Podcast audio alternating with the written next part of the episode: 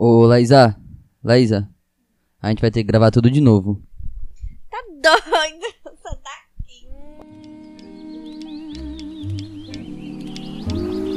This couldn't happen again. Era quase o final do século 17. Domene chegou mancando, com os olhos roxos, lábios cortados e com uma tremenda cara de choro. Explicava aos seus amigos o motivo de tanta mazela.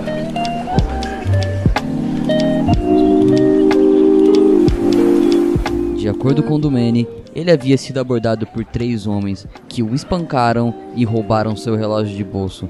Ele tentou lutar contra eles, mas não teve a menor chance porque eram três caras, né?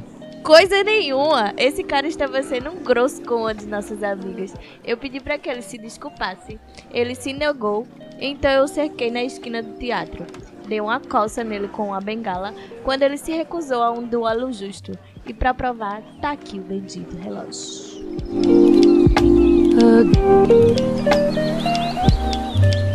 Senhoras e senhores, o Ouriço Quântico dessa semana é uma homenagem a Julie Dalbini.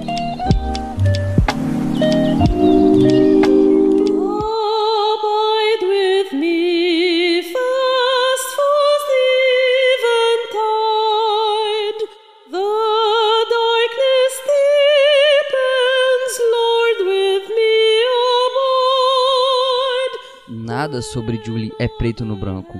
Toda sua história é cheia de momentos cinzentos, onde não sabe se ao certo se os registros tratam mesmo de Lama Peu. Isso deve ser ao fato de que grande parte da sociedade da época se recusava a acreditar que uma mulher pudesse realizar tais feitos. Nascida em 1670, teve como sua maior influência na infância o seu pai, Gaston d'Albini. Ele era o secretário do conde Armagnac, um auxiliar muito próximo do rei Luís XIV, e também cavalariço da corte, responsável pelo treinamento dos cavalos e manutenção dos estábulos. E o que isso muda na nossa história?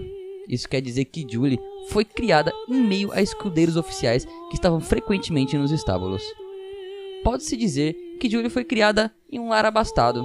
Sua mãe foi totalmente esquecida pela história, consequência da estrutura social patriarcal da época, e sempre foi incentivada a estudar e aprender a sutil arte da esgrima. Sutileza da qual não será mais o mote dessa nossa narrativa.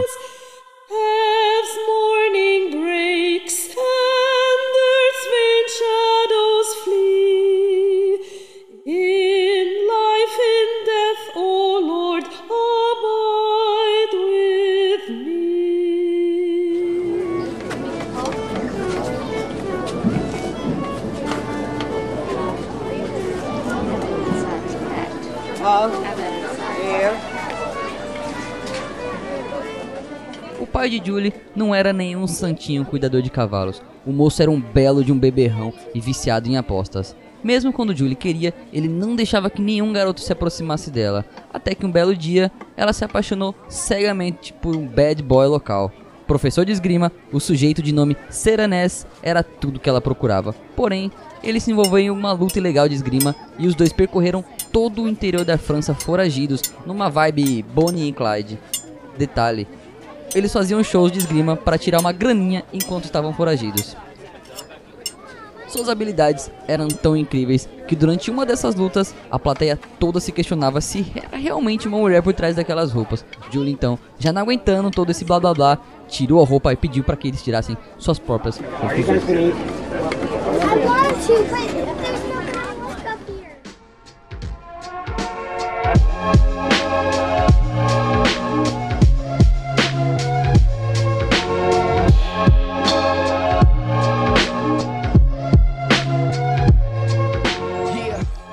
Falando em tirar suas próprias conclusões, o que que você tá esperando que aconteça com Julie agora? Enquanto ela fazia uma graninha com lutas ilegais, ela cantava, meio que pelo prazer de humilhar os machos embuste que ela derrotava. E é aí que começa o nosso próximo capítulo. Durante um de seus duelos, ela foi descoberta por um dos administradores do Paris Opera.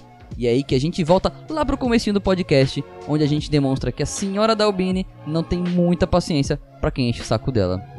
Após se cansar de Seranés e já sendo uma das maiores estrelas do Paris Opera, ela se engraçou por uma garota, que por sua vez foi obrigada pela família a ir para o convento das Visitandinas de Avignon, onde seria convertida por ser lésbica. Julie não gostou nada disso e bolou uma estratégia a la Pink Cérebro do Caos.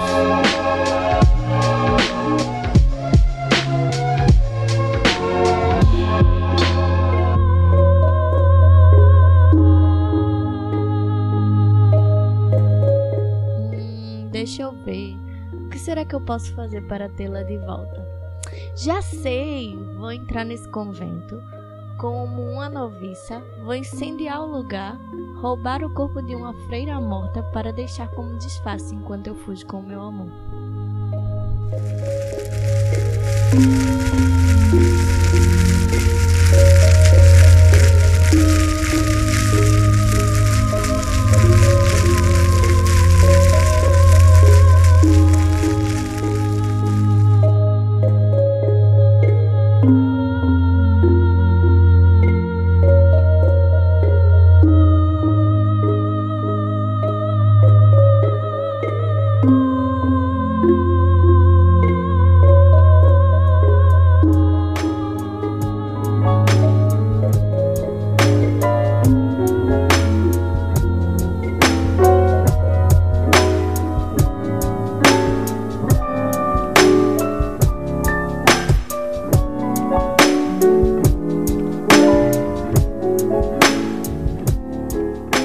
Julie foi condenada à morte pelo Tribunal do Parlamento de Aix pelos crimes de sequestro a uma noviça, roubo de um corpo, incêndio criminoso e o não comparecimento ao tribunal. Porém, estranhamente, todas essas acusações estavam sob a autoria de um tal de Senhor Dalbini, mais um reflexo da sociedade machista que não queria expor que tais fatos fossem de autoria de uma mulher. Após dar uma sumida do mapa, Julie voltou à sua carreira de cantora. Sua morte provavelmente ocorreu em 1707, quando ela tinha apenas 37 anos. Sua vida deve servir de inspiração, pois ao contrário do que era esperado de uma mulher do século 17, ela mostrou como se luta como uma garota.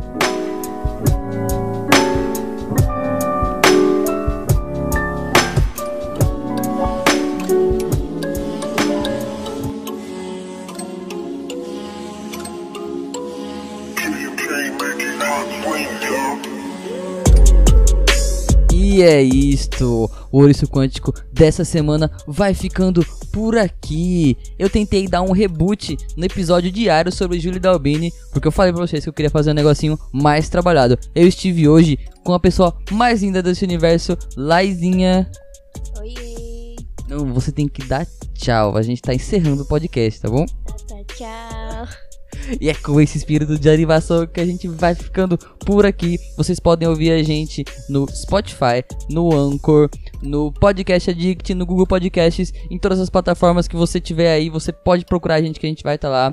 A gente também tá no Instagram como Ourico Quântico. E se você quiser mandar um e-mailzinho maroto, ouricoquântico@gmail.com. Tchau, galera.